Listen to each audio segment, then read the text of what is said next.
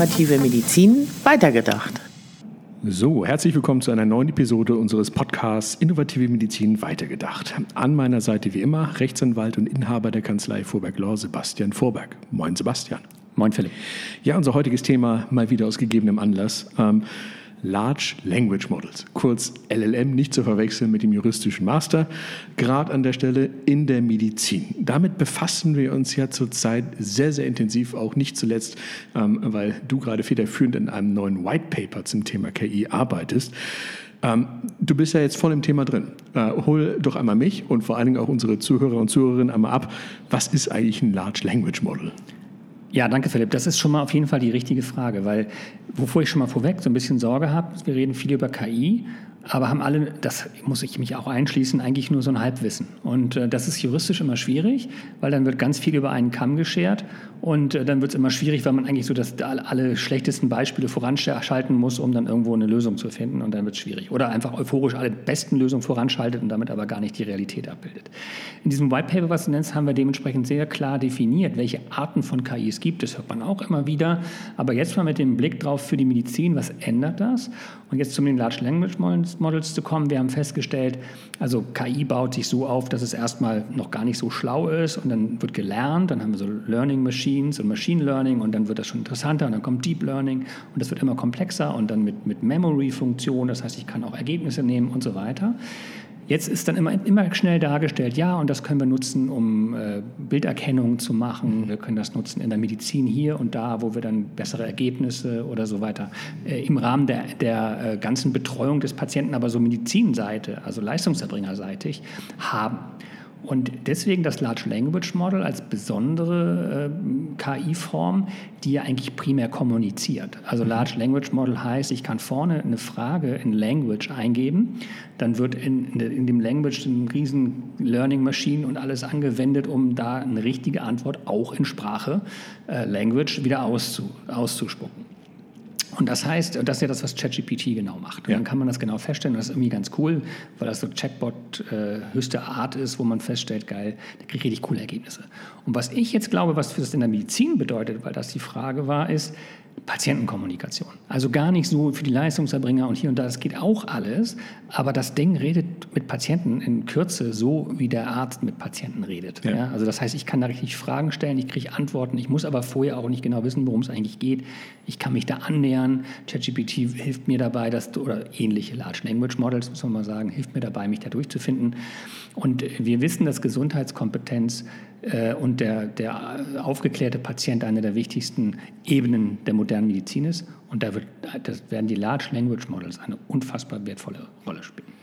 Was können wir denn da aus deiner Sicht erwarten im Bereich der Medizin? Ähm, um das eine Stufe weiterzuführen, was haben wir denn, wenn wir ganz toll mit dem Patienten kommunizieren? Äh, haben wir dann irgendwie den Arzt, der das iPad nach vorne hält und sagt, reden Sie mal? Nein, wir haben den Patienten zu Hause. Mhm. Wir haben ihn meistens vor einem Computer oder vor einem Tablet oder vor einem, vor einem iPhone, wollte ich sagen, vor einem Phone, sagen wir mhm. mal so, vom Smartphone so. Und, ähm, und dann fängt er an zu kommunizieren. Das ist eine Plattform. Das ist eine Plattform, das heißt Large Language Models wird in Richtung Plattform gehen. Patienten können sich da immer raufbringen und können Fragen stellen und können kommunizieren. Das ist das Schöne, das wird es in der Medizin bringen. Das ist bisher noch ein bisschen unterrepräsentiert. Wir haben schon Plattformen, aber die neuen Plattformen, die es in der Medizinkommunikation geben wird, die auch vor Arztbesuch und parallel zu allen Behandlungen äh, wichtig sein werden, die werden wir jetzt sehen. Die werden jetzt kommen. Ich sehe das sogar äh, gar nicht mal nur zwingend in der Patientenkommunikation, sondern auch für die Leistungserbringer selbst. Ich denke jetzt mal an die Erstellung von Arztbriefen. Das ist ja schon ein Thema, das von Anfang an eigentlich immer ein Thema war. Ne? Tut mir leid, Philipp, da muss ich dich jetzt ein bisschen, ein bisschen outen. Ja? Das ist genau das, was da draußen auch sofort als Reflex kommt. Ja? sofort Reflex, äh, dass ich, du weißt, ich bin ja nicht so für Reflexe. Ähm, Arztbrief ist super. Ne? Ja, dann, dann, nicken auch die Ärzte und sagen, das ist toll. Ich finde, den Arztbrief wird in Zukunft völlig irrelevant sein. Ja? In, unser, in unserer Kommunikation, wenn wir die Large Language Models haben, dann passiert das irgendwo im Hintergrund.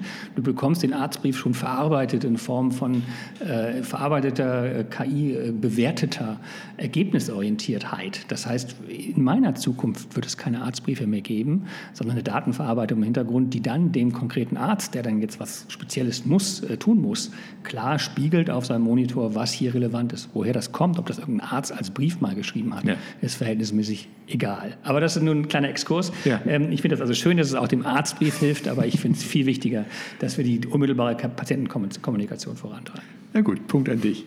Aber wenn wir uns das jetzt mal anschauen äh, mit diesem Large Language Model, ich meine, das ist natürlich für viele auch unserer Kunden nicht zuletzt interessant ähm, und äh, muss ja aber trotzdem ähm, aus rechtlicher und regulatorischer Perspektive beleuchtet werden. Also mir fällt jetzt zumindest, aber das ist Berufskrankheit, zumindest so eine datenschutzrechtliche Ebene immer noch mal ein, die man zumindest mal anschauen muss. Was siehst du denn da auf rechtlicher Ebene noch? Oh, ich sehe blühende Landschaften und äh, rosa Elefanten.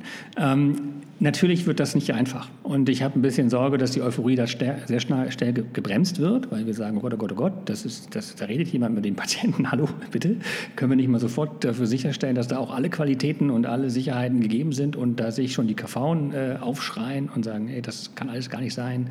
Das wird alles kommen. Lösung ist aber, wir stellen uns die KI mal so weit denkend vor, dass sie in den Bereichen, in denen sie gefragt wird, genauso gut antwortet wie ein Arzt. Dann würde ich einfach auch die gleichen Ansprüche an die KI stellen wie an einen Arzt. Examen. Examen, Approbation, Approbation. Ja. Fortbildung und äh, äh, am Ende ständiges Überprüfen, ob das auch stimmt. Das kann man ja ein bisschen hier ein bisschen engmaschiger machen als bei Ärzten, kann ein bisschen strenger sein als bei Ärzten. Bei den, aber wir müssen es auch nicht übertreiben. Wenn das Ding schon besser als ein Arzt funktioniert, dann ist, finde, finde ich, schon eine ganze Menge bewiesen. Ja? ja. das Ergebnis zählt hier. Das heißt, aus rechtlicher Perspektive äh, muss man am Ende sozusagen, ja gut, auf dem Anwendungsbereich natürlich draufschauen, gucken, ist das Ding Medizinprodukt oder nicht am Ende, je nachdem, was es tut, muss es ja gar nicht zwingend sein. Kommt ja wirklich darauf an, in welchem Bereich äh, man das einsetzt. Wir haben vielleicht so ein paar Datenschutzthemen, die wir da so einstreuen. Aber ich muss dir ganz ehrlich sagen, das ist tatsächlich mal ein Punkt, wo auch ich da sitze und äh, ganz ehrlich sage, ich sehe kein Problem. Nee, spannend, ich auch nicht. Ähm, wobei ich glaube, dass das äh, unsere, unsere Sichtweise auf die Dinge ist. Ich Wahrscheinlich. Ne? Wenn wir mal so einen KV-Vorstand hätten, also ich habe neulich wieder so eine Diskussion geführt, der sagt, ja, aber, also da kommt auf jeden ja. Fall schon ja, aber, das muss ausgereift, geprüft äh, und ganz 100% sicher sein. Sonst Was kommt das hier nicht auf. Ja, genau. Und das weiß man dann nicht. Ja.